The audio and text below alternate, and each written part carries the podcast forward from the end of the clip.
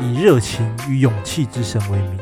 今天我们将以最感动时刻之经验为战歌，广传热血高尚情操，荣光归于炙烧平原。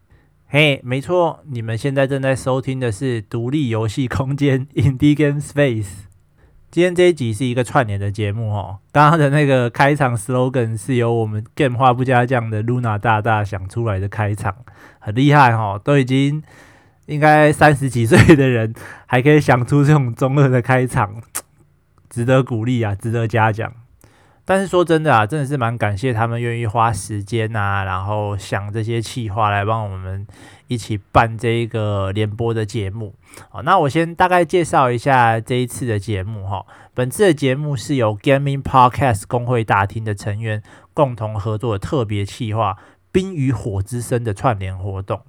那我们的活动会将参与的频道分成红队，好，就是让我感动的游戏 moment，以及蓝队玩游戏时的啊哈 moment，两队来互相竞赛，然后各自发挥符合主题的内容，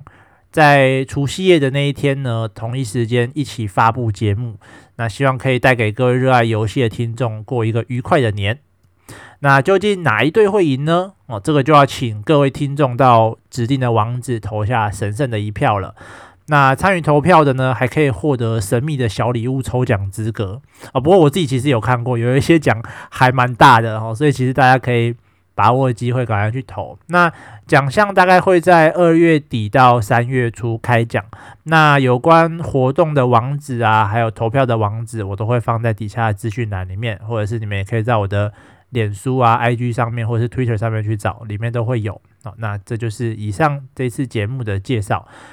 OK，那接下来我们就来介绍本次参与串联活动的十六个节目代表。首先，蓝队玩游戏时的 Aha Moment 代表节目有游戏类 Podcast 的中流砥柱 Game 化不加酱，知名插画家四小泽的频道吐出没注意。推坑女友打电动第一品牌的游戏走私客，然后是一集深入探讨一款游戏的 YK 宅就说，还有冷知识一个不够，那你有试过两个吗？的杂学茶餐厅，非主流 ACGN 议题探讨的低力宅生，着重电玩但不仅止于电玩的 Gamer 假胖。以及正在经历动身转型的动身不解释，总共有八个节目是代表蓝队的玩游戏时的 aha moment。接着是红队代表，也就是让我感动的玩游戏 moment。代表红队的有最近突破五十级大关的温馨电玩频道电玩老爸，还有主持人不知道吸了什么的凭感觉动作。由独立游戏工作室九四 Lab 分享制作游戏心路历程的一起做游戏，还有时不时会传出一点老人臭的七年级生游戏中，还有由牛湾娱乐带来最详尽又随便的游戏干话的游戏五告赞，以及如果把人生当成游戏的话，这就是专业游戏类 Podcast 的人生游乐器，游戏新闻与最新资讯一把抓的游戏客栈。以及最后专门介绍独立游戏与游戏开发的独立游戏空间，也就是你们现在正在听的这个频道，就是我啦。以上八个团队代表的是红队让我感动的游戏 moment。没错，也就是说，在我提到了这么多集啊哈 moment 的故事之后呢，在这一集的队伍选择分配中，我要讲的是有关游戏让我感动的 moment 哈。就是感动、令人感动的游戏时刻。不过，其实我也还算是一个蛮容易被带起情绪波动的一个玩家，尤其是在一些游戏它有很好的配音的音效或者是背景音乐的渲染，我很容易就会一瞬间那个情绪就到位这样子。所以，其实我在玩游戏的时候也蛮多感触的，甚至包含一些。因为游戏而产生的一些经历，其实有时候也蛮让我产生一些共感的。好，那我们就正式开始吧。首先，我可能会讲几款我觉得最近，嗯，也不一定是最近啦，就是有玩过的一些游戏里面，让我觉得很感动的一些呃片段或者是剧情这样子。那第一款是在啊，对了，先跟大家讲一下，既然这次会提到很多令人感动的时刻啊，也就是说，它可能会是一些游戏里面剧情的重要转折，或甚至是结局。所以，如果你担心被爆雷的话，最好是。注意一下我要讲的游戏的名称，你有没有兴趣？因为通常我讲到游戏名称，可能就会爆雷了。所以如果听到游戏名称，你怕被爆雷，就马上按下暂停键吧。哦，OK，那第一款就是在手机上的一款免费游戏。那这款游戏它是一个纯剧情的点击冒险游戏，它叫做《我在七年后等你》。那这款游戏其实我觉得是一款蛮厉害的作品，因为它的美术或者是说它的玩法其实都不是很出色，基本上完全是靠剧情撑起这款游戏。它就有点类似像是《To the Moon》这种的呃点击冒险游戏啊，就是纯纯剧情向的冒险游戏。那里面的一些音乐虽然几乎都是免费的素材。可是他在一些剧情的搭配上，或者一些转折的处理上，搭配音乐用得非常好，所以其实他的音乐在游玩剧情的过程当中，算是一个非常好的加分辅助哦。那我要讲的是他的结局，所以它就是一个严重爆雷哈。我在七年后等你的结局，所以要怕被爆雷的人，请赶快离开。OK，那我要开始喽。那这一款游戏呢，它其实是有一点。呃，时空穿越的要素啦，哈，所以它的名字就叫我在七年后等你嘛。那当玩家玩到最后的结局的时候，就是历经了一切千辛万苦，达成了很多很困难的任务之后，终于到了最后。那最后的一个选择呢，就是你要选择忘了你年幼时期的一个青梅竹马啊，就是女主角，你要你是要忘了她，然后。继续走下去，或者是你要穿越回到七年前去拯救这个女主角。可是呢，如果你要穿越回七年前去拯救这个女主角的话，这个女主角呢，就必须要在七年后跟你一样，同样来到这个地方，然后经历一次跟你一样近乎不可能的冒险之后，再一次。跟你一样做下相同的选择，跟你一起回到七年前，你们两个人才能一起得救，否则你就会死在七年前。然后他就会，如果他选择遗忘你的话，他就会继续往前走，那他也不会再记得你这个人。哦，那这就是他的结局的故事。那以玩家的角度，当然就会选择 OK，那我要回去拯救这个女主角，尽管这可能是一个有去无回的一个冒险。哦，不过呢，当你回到了七年前之后，你才发现，其实你现在经历的这七年已经是第二轮的七年了。也就是女主角其实已经在七年前穿越到了过去的七年前，然后她当初就选择了这个选项，选择相信你会跟她一样经历的这一切的冒险。然后再次回到这个地方去拯救他，然后这个时候你就会发现，哦，原来是因为这样，所以这一款游戏的名称才会取成“我在七年后等你”。因为其实女主角已经比你多走了七年的路程，她其实已经走在你的前面的七年，所以她其实是在七年后等着主角的到来。哦，这时候你就觉得，哇，这个也太感动了吧！然后再搭配那个音乐下去。当场就流泪，太感动了。当然，他其中在游戏的过程中有很多转折啊，或者是情绪的处理上都做得蛮不错的，我觉得。但这个结局真的是蛮出乎我的意料，然后就很打中我这个点，我觉得哇，当初他其实就是在经历了这些犹豫之后，选择相信你，然后你也真的去做到这件事情，你也选择相信他，就觉得哦，好感动哦。然后这么好的一款游戏。在手机平台上，居然是完全免费游玩的，所以真的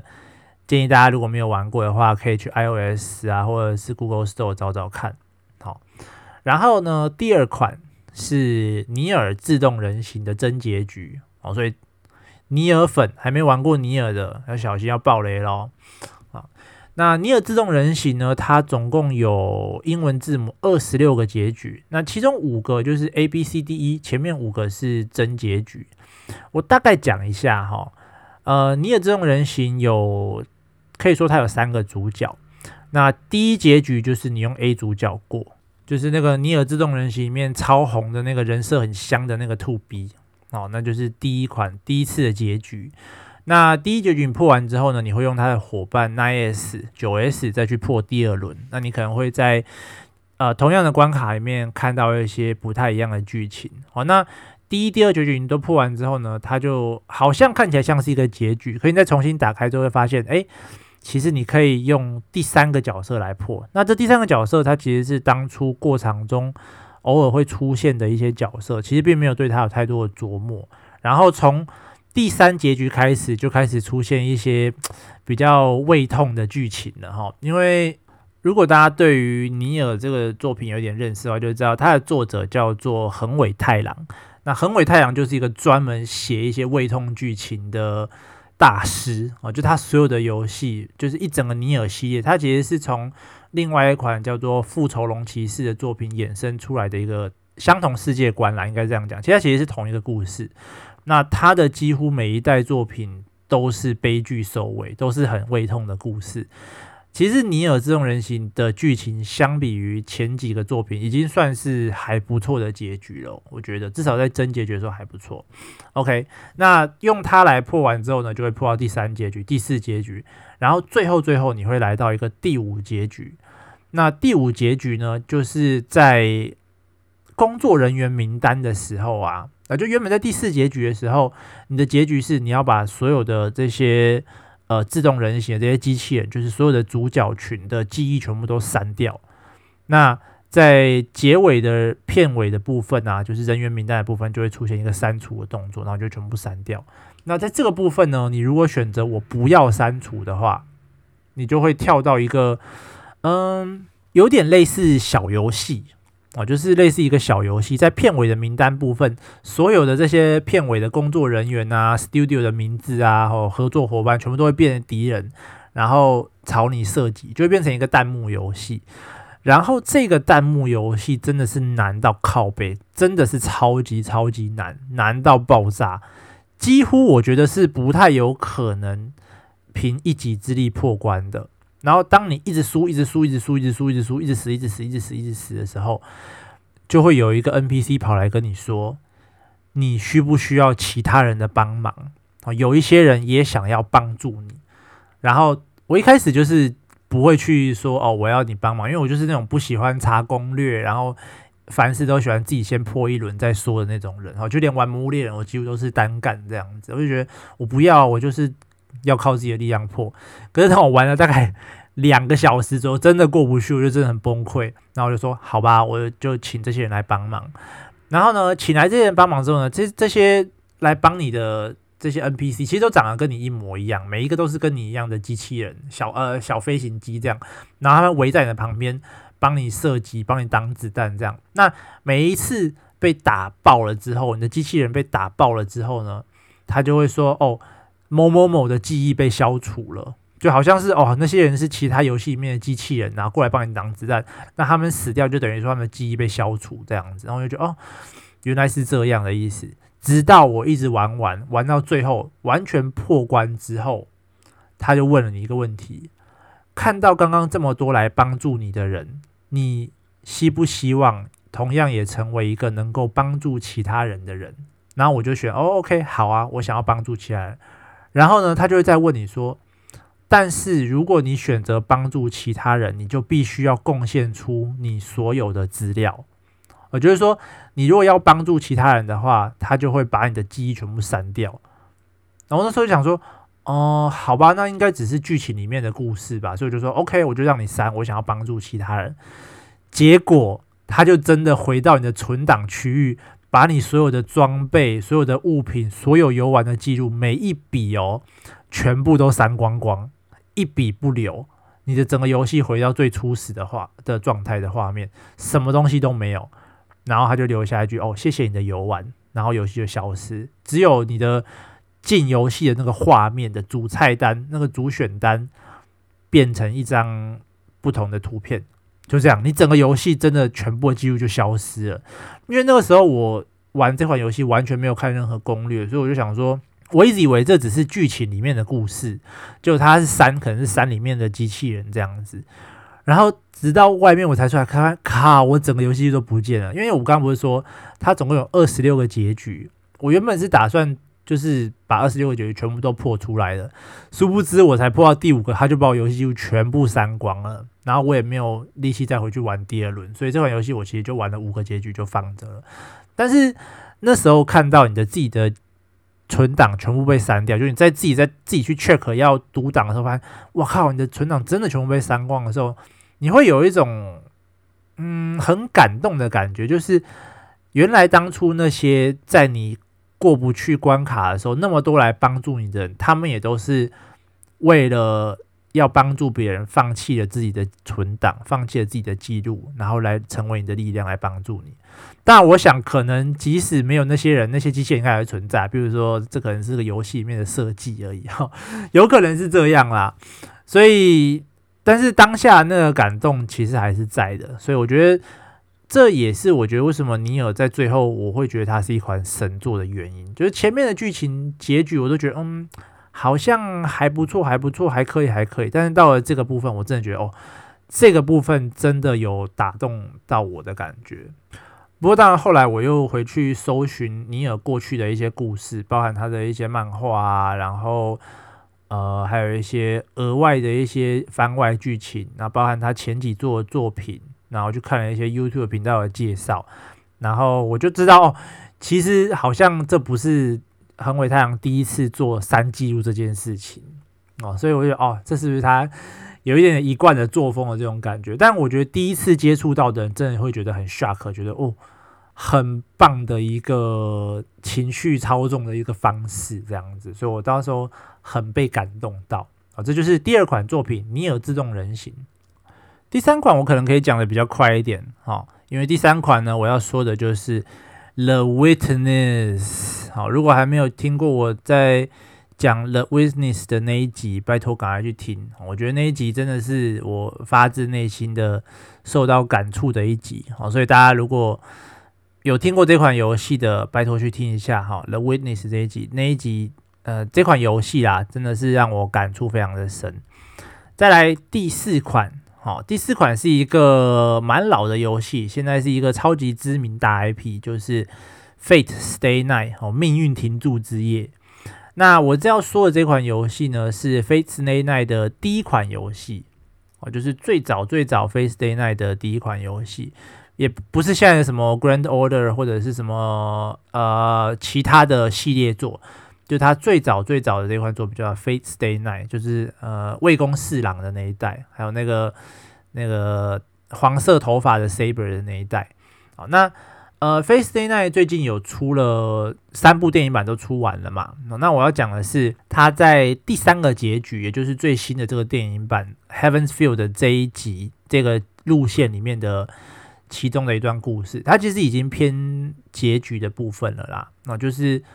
呃，这部分也是暴雷哦，所以如果你们还没看过电影，或者还没玩过游戏，不想被暴雷的，也要小心哈。那我要讲了哦，就是在呃《Face Day Night》里面呢，原版领跟他的妹妹音嘛，就是他的姐姐跟妹妹，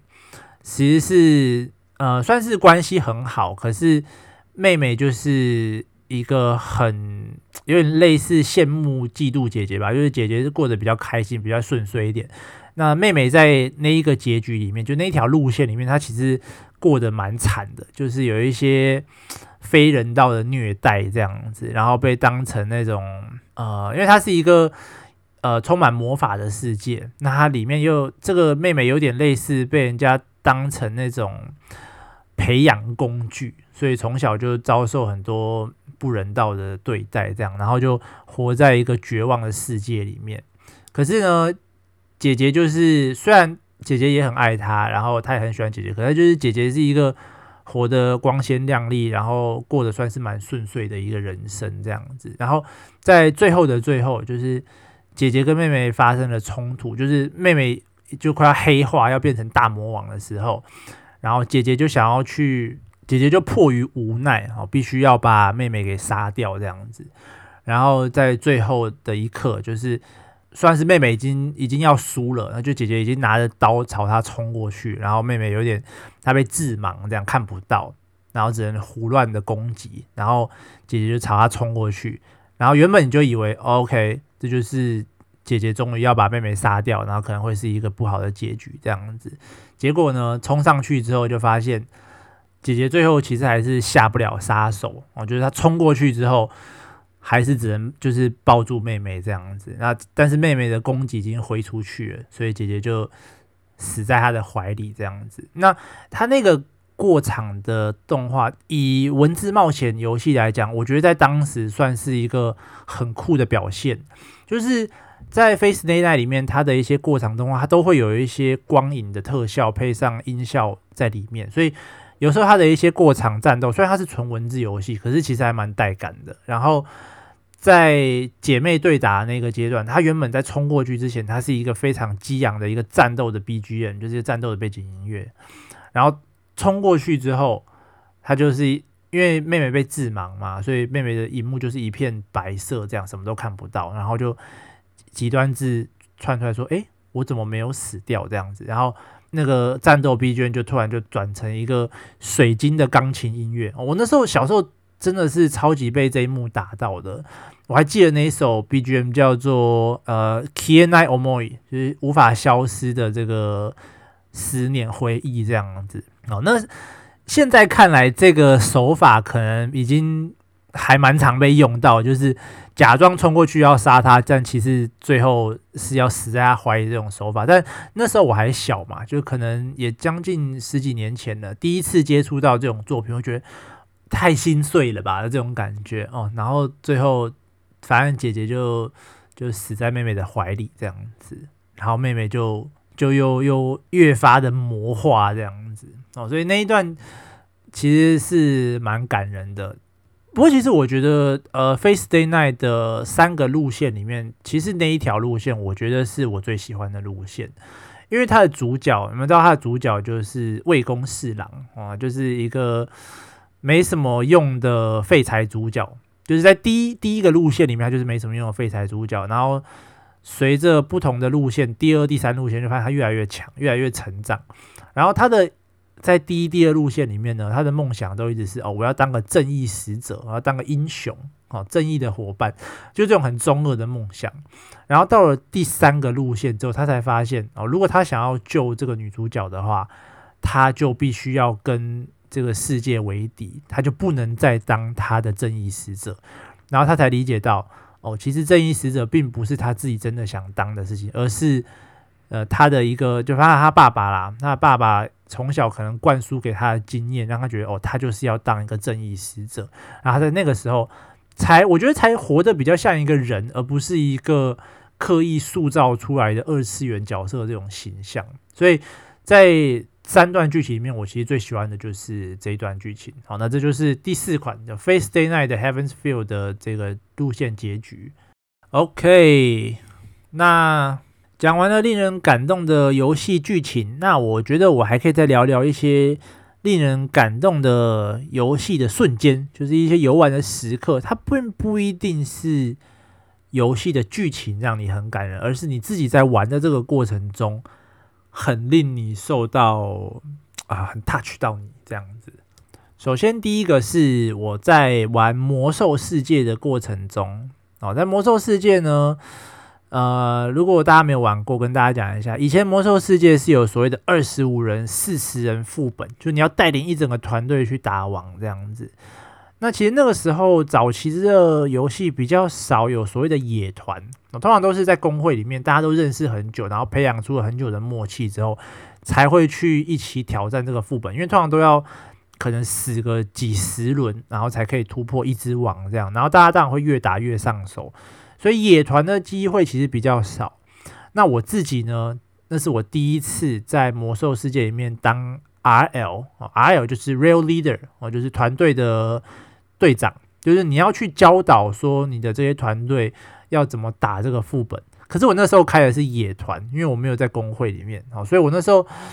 在一次的机会，我自己开了一个二十五人的团队副本，好，那个时候是地狱伙伴岛上面马瑟里顿的巢穴入口，哦，马肥，那是马肥打二十五人团本，然后我第一次当 RL 就通关那个副本，哦，那时候破关的时候真的超级感动，我觉得哇靠，因为那时候好像高中吧。对，在学校讲话没什么鸟我，你知道吗？然后在副本里面，我居然可以指挥二十五个人做到这件事，因为大家都不太会打，因为那时候那个副本还比较新一点，而且又是野团嘛，大家通常都是你知道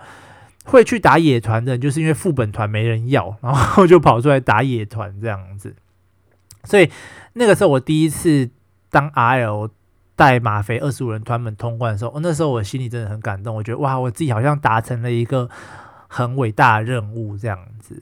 那第二个的话，应该是属于主机游戏时代哦。我小时候最有印象的两款主机是 N 六四 Nintendo sixty four 跟 Dreamcast，就是 Sega 最后的一个主机。那 Dreamcast 呢，其实算是特别充满许多回忆的主机啊。哈，那时候我 Dreamcast 其实玩了也没有到很多游戏，但是我都玩很深，玩很久。其中有一款游戏是《音速小子大冒险》哦，一代、二代我都玩。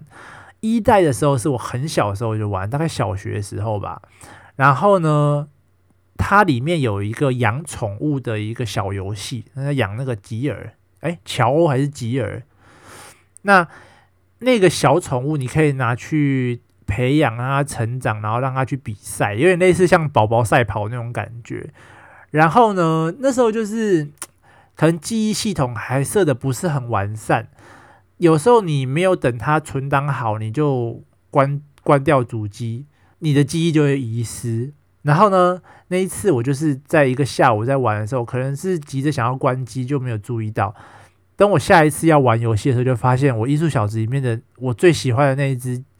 培养好那个那一只吉尔就不见了，就完全消失在这个游戏里面。我就想到啊。是不是我上一次玩的时候没有好好存档，然后它就消失在两个存档的夹缝中间就不见了？这样，那时候我真的大爆哭诶、小学三年级还是四年级，哭到打给妈妈说我的我的吉儿不见了，妈妈应该很傻眼，我不知道可能她可能根本不知道我在讲什么东西，对我也不太记得后来怎么样了，反正真的是我到现在都还记得，就是一个玩游戏玩到爆哭，真的哭到无法自己的这种状况，然后。音速小子二代我也有玩，就音速小子大冒险二，我觉得音速小子大冒险系列真的超级好玩，它是呃三 D 类型的音速小子游戏里面最好玩的，我觉得，因为我我其实也不太喜欢，没有那么到喜欢玩音速小子二 D 的游戏，我比较喜欢三 D 的，好那。二代我那时候后来它上在 Steam 上了，一代后来也上了，两款我都买了。然后我第一次在 Steam 上玩到《音速小子二代》的时候，其实也蛮感动的，就是那个 BGM 一下来，Follow Me 的那种那个那个音乐一下来，我就哇靠，我居然可以在十几年后又玩到这一款游戏，也蛮感动的。然后再来就是 Dreamcast 这一款主机，它的特色就是它的主机可以插四个把手玩游戏。哦，那时候就是它的主打卖点，就是说，哦，你买来就可以直接插四个把手，你不需要再用什么分享器什么东西，你一次就可以四个人一起玩这样。它其实就是一个主打算是呃亲朋好友那种团 party game 的这种游戏主机这样子。所以那时候它上面出了很多知名的游戏，宝石战士啊，Power Stone，然后。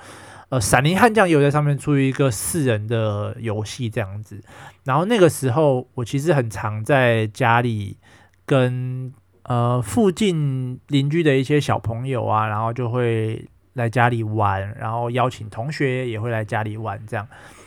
对于那个时候没什么朋友的我来讲，我觉得算是一个交朋友的一个很好的机会。那再加上我打游戏其实蛮强的，所以常常会受到大家的吹捧，我就觉得很开心。那最让我有感触的应该是，就因为我我小时候家里其实爸妈没有到很严，但是爸爸就是工作比较忙，所以比较少在家里。那小时候也比较疏远一点啦，但是有时候他就会特别为了陪我们玩游戏，然后就就坐在客厅跟我们一起打这种他完全不会的游戏，然后被几个小屁孩虐得跟狗一样，那他也觉得很开心。现在回想起来，其实是一个蛮令人嗯感动的一个时刻啦啊。虽然我说我现在买了 Switch 放在家里，但是就也不知道就一直没有机会跟家里的人一起玩，我觉得有点可惜啦。说不定今年过年我会尝试揪我们家人一起打电动试试看这样子哦，但是那个时候的这种感觉，对于现在的我来讲，它还是一个非常令人感动的一个时刻。好，那最后这个压箱保底呀，哦，就我觉得这个对于所有的游戏玩家来讲，其实都是一句很常见的话。啊，可是对于如果有接触过一点点的游戏开发，或者说你有看过电影《一级玩家》的人来说，你可能可以比较了解这一句话的重量。就是当你破关了之后，会出现在你荧幕上的最后一句话：“Thank you for playing my game。”制作游戏其实是一件非常困难的事情。以至少以我目前看到的状况来讲，我觉得制作游戏是一件很困难的事情。它需要花费大量的时间、金钱，跟各种不同行业领域的人合作，才可以产出一款游戏。而玩游戏本身，其实也是一件相较于其他的娱乐更困难的一件事情。你不只要花时间，你还要花脑力啊，花。呃，手指去动它，花脑袋去想这关卡要怎么破。它比起一般的看书啊、看电视啊、看电影来讲，你就是单纯的吸收。玩游戏需要付出的事情其实是更多的。那对于游戏制作制作的人来说，他花了很多心力跟精力来制作这款游戏之后。玩家也同样愿意花费相当的代价来游玩这款游戏。对于游戏制作人来说，确实是非常感谢你愿意选择玩我的这一款游戏。这其实是我觉得一个蛮感动的一件事情。那当然，我有一个非常具体的例子，我想要举出来，就是《马里奥奥德赛》。《马里奥奥德赛》那一年出来的时候，其实我觉得。虽然说萨尔达也很好玩，但是马里奥奥德赛对我来说算是近年来我玩过最好玩的游戏哦。The Witness 是对我来说很有感触，但它并不见得是最好玩的游戏。如果要我说最好玩，我最喜欢的游戏应该是马里奥奥德赛。呃，一样会有一些些爆雷啦。哈。那我要开始喽。那马里奥奥德赛的第一结局的最后啊，呃，因为在马里奥德赛里面你的特殊能力就是你可以用你的帽子。附身到别的生物身上，所以其实打从在一开始玩的时候，我就一直在想说，诶，那这样是不是马里奥有可能会附身到库巴或者是呃碧琪公主身上？后来到了最后一关的时候，真的马里奥就可以附身到库巴身上，就算是也是满足了，我觉得。呃，任天堂预期到玩家应该会有这样子的反应，然后你在附身到库巴身上的时候，就会出现很多的回忆，比如说从最早红白机的超级玛丽兄弟，然后一路过来马里奥跟库巴的一些呃竞争的故事，这样，然后你就会进到库巴里面，这样，那就开始操控库巴来玩最后一关，然后到了最后一关的最后一个阶段，就是他们最后一关其实在一个月球的一个星球上，然后。最后你会突然进到一个非常开阔的场景，然后就是这个星球这个地方已经要崩塌了，然后你一进到那个场景之后，就一个非常开阔的场景，你就会看到远远的地方地球就在那边，然后有一条路指着它，就是你要从那边回去，然后这个时候原本的 BGM 突然转换成一个很带感的那种摇滚电子乐，然后他就你就带着这种情绪，然后去破关，然后破完关之后就一段小小的动画。然后最后就会是破关之后就是哦，Thank you for your playing，就觉得啊、有一种一切结束，然后很舒畅的这种感觉，那种感觉其实很棒，就是有一种啊完事的完 事的那种感觉哦。不过其实呃，马里奥德赛它其实是有呃第二个结局的，就是它后面还有一个隐藏结局，然后这个隐藏结局其实也用到了很多这样子的一个手法，那其实。甚至我觉得在那一段剧情里面，比这个第一段呃，也可能没有更好，但我觉得算是呃旗鼓相当的一个感觉。首先，我必须要讲，就是《马里奥奥德赛》这一款游戏，它其实是一个系列最新作。那这个系列就是马里奥三 D 系列。那马里奥三 D 系列起源之作，就是在 N 六四 Nintendo Sixty Four 的马里奥六四这款游戏的系列作的最后一作，呃，最新作啦。那马里奥六四算是我的一款起源游戏，因为它是我很小很小的时候就玩到的游戏。那也是在马里奥六四这款游戏里面，让我感受到游戏真是很好玩。然后你可以在过程中让自己的创意四处的去迸发，然后让你去想一些天马行空的玩法。然后通常任天堂在这个时候都会去奖励你的一些天马行空的做法，就你以为没有人想得到可以这样做。但其实他要告诉你，他早就想到这样做，而且他很鼓励你去做这些事情。所以我真的很喜欢《马里奥六四》这款游戏，它真的是算是我对于呃电子游戏的一个起源作品。这样，那《奥德赛》它其实放了很多《马里奥六四》的一些复古或者是怀旧的一些情怀。其实也不止《马里奥六四》啊，就是所有历代的马里奥啊，比如说它有很多的。复古的那种二 D 平面关卡，就它三 D 游戏变成二 D 复古平面关卡。然后里面的算是这个游戏的女主角叫宝林市长，她其实是第一代那个大金刚抓到的那个女主角，就是最早最早呃碧琪公主之前的一个女主角这样子，后来才变成这个公主。然后她这一代的主题曲的音乐啊，搭配它中间有一个纽约市的一个仿造城市叫纽顿市。那它的一个复古的复古风格的关卡，再搭配它这个主题曲的音乐，真的很棒。就在玩的过程中，真的是一个很爽的感觉。如果你从小就认识马里欧，然后有玩过马里欧的作品，你玩到这边真的是一种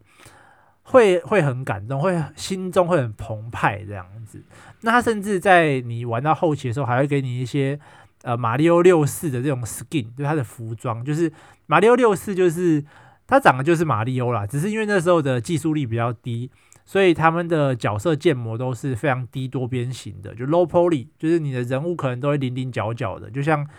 呃小时候玩那个古墓奇兵那个罗拉，他的他的那个三角奶嘛，就那个尖尖奶，就是像那样子非常低多边形的这种呃 skin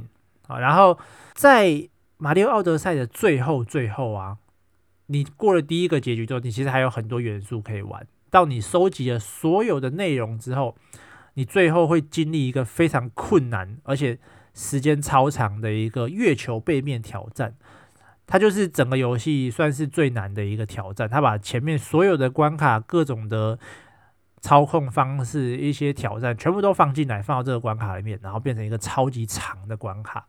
然后这个。关卡在最后呢，会从一开始背景音乐的这个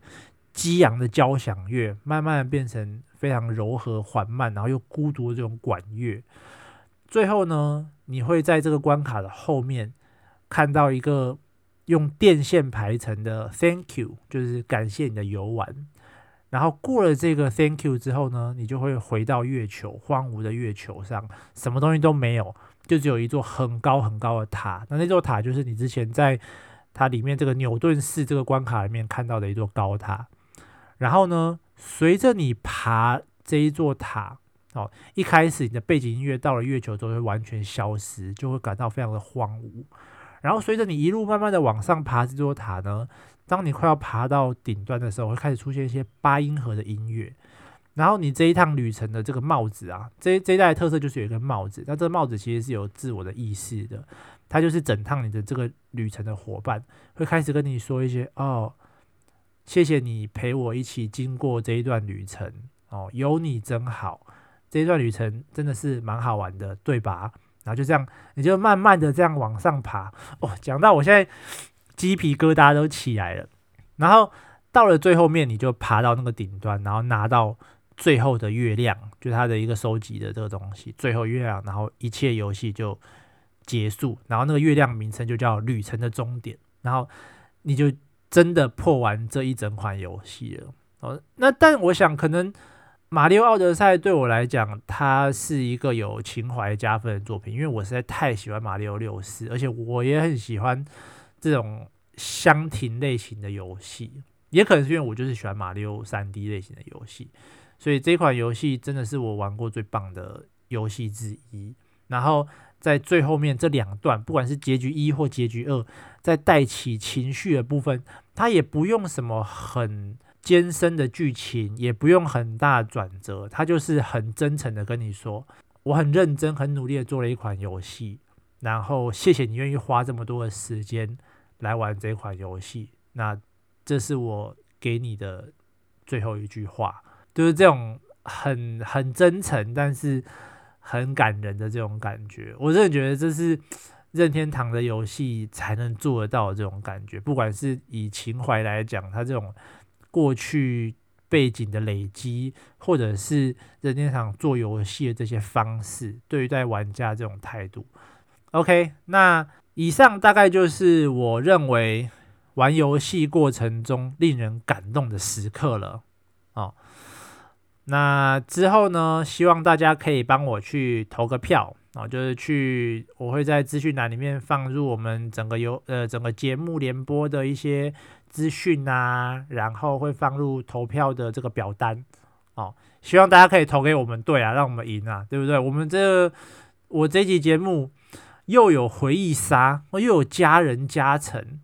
哦，还有任天堂啊，怎么输？说的怎么输？好不好？大家快去投给我。好，以上就是这一次的节目，好，感谢你们的收听啊，也不要忘记去听其他游戏类 podcast 的节目哦，大家都有在录自己的诠释哦，自己对这个主题的诠释，非常推荐你们大家一起听听看，大家都很棒。好，谢谢大家，下次再见哦，拜拜。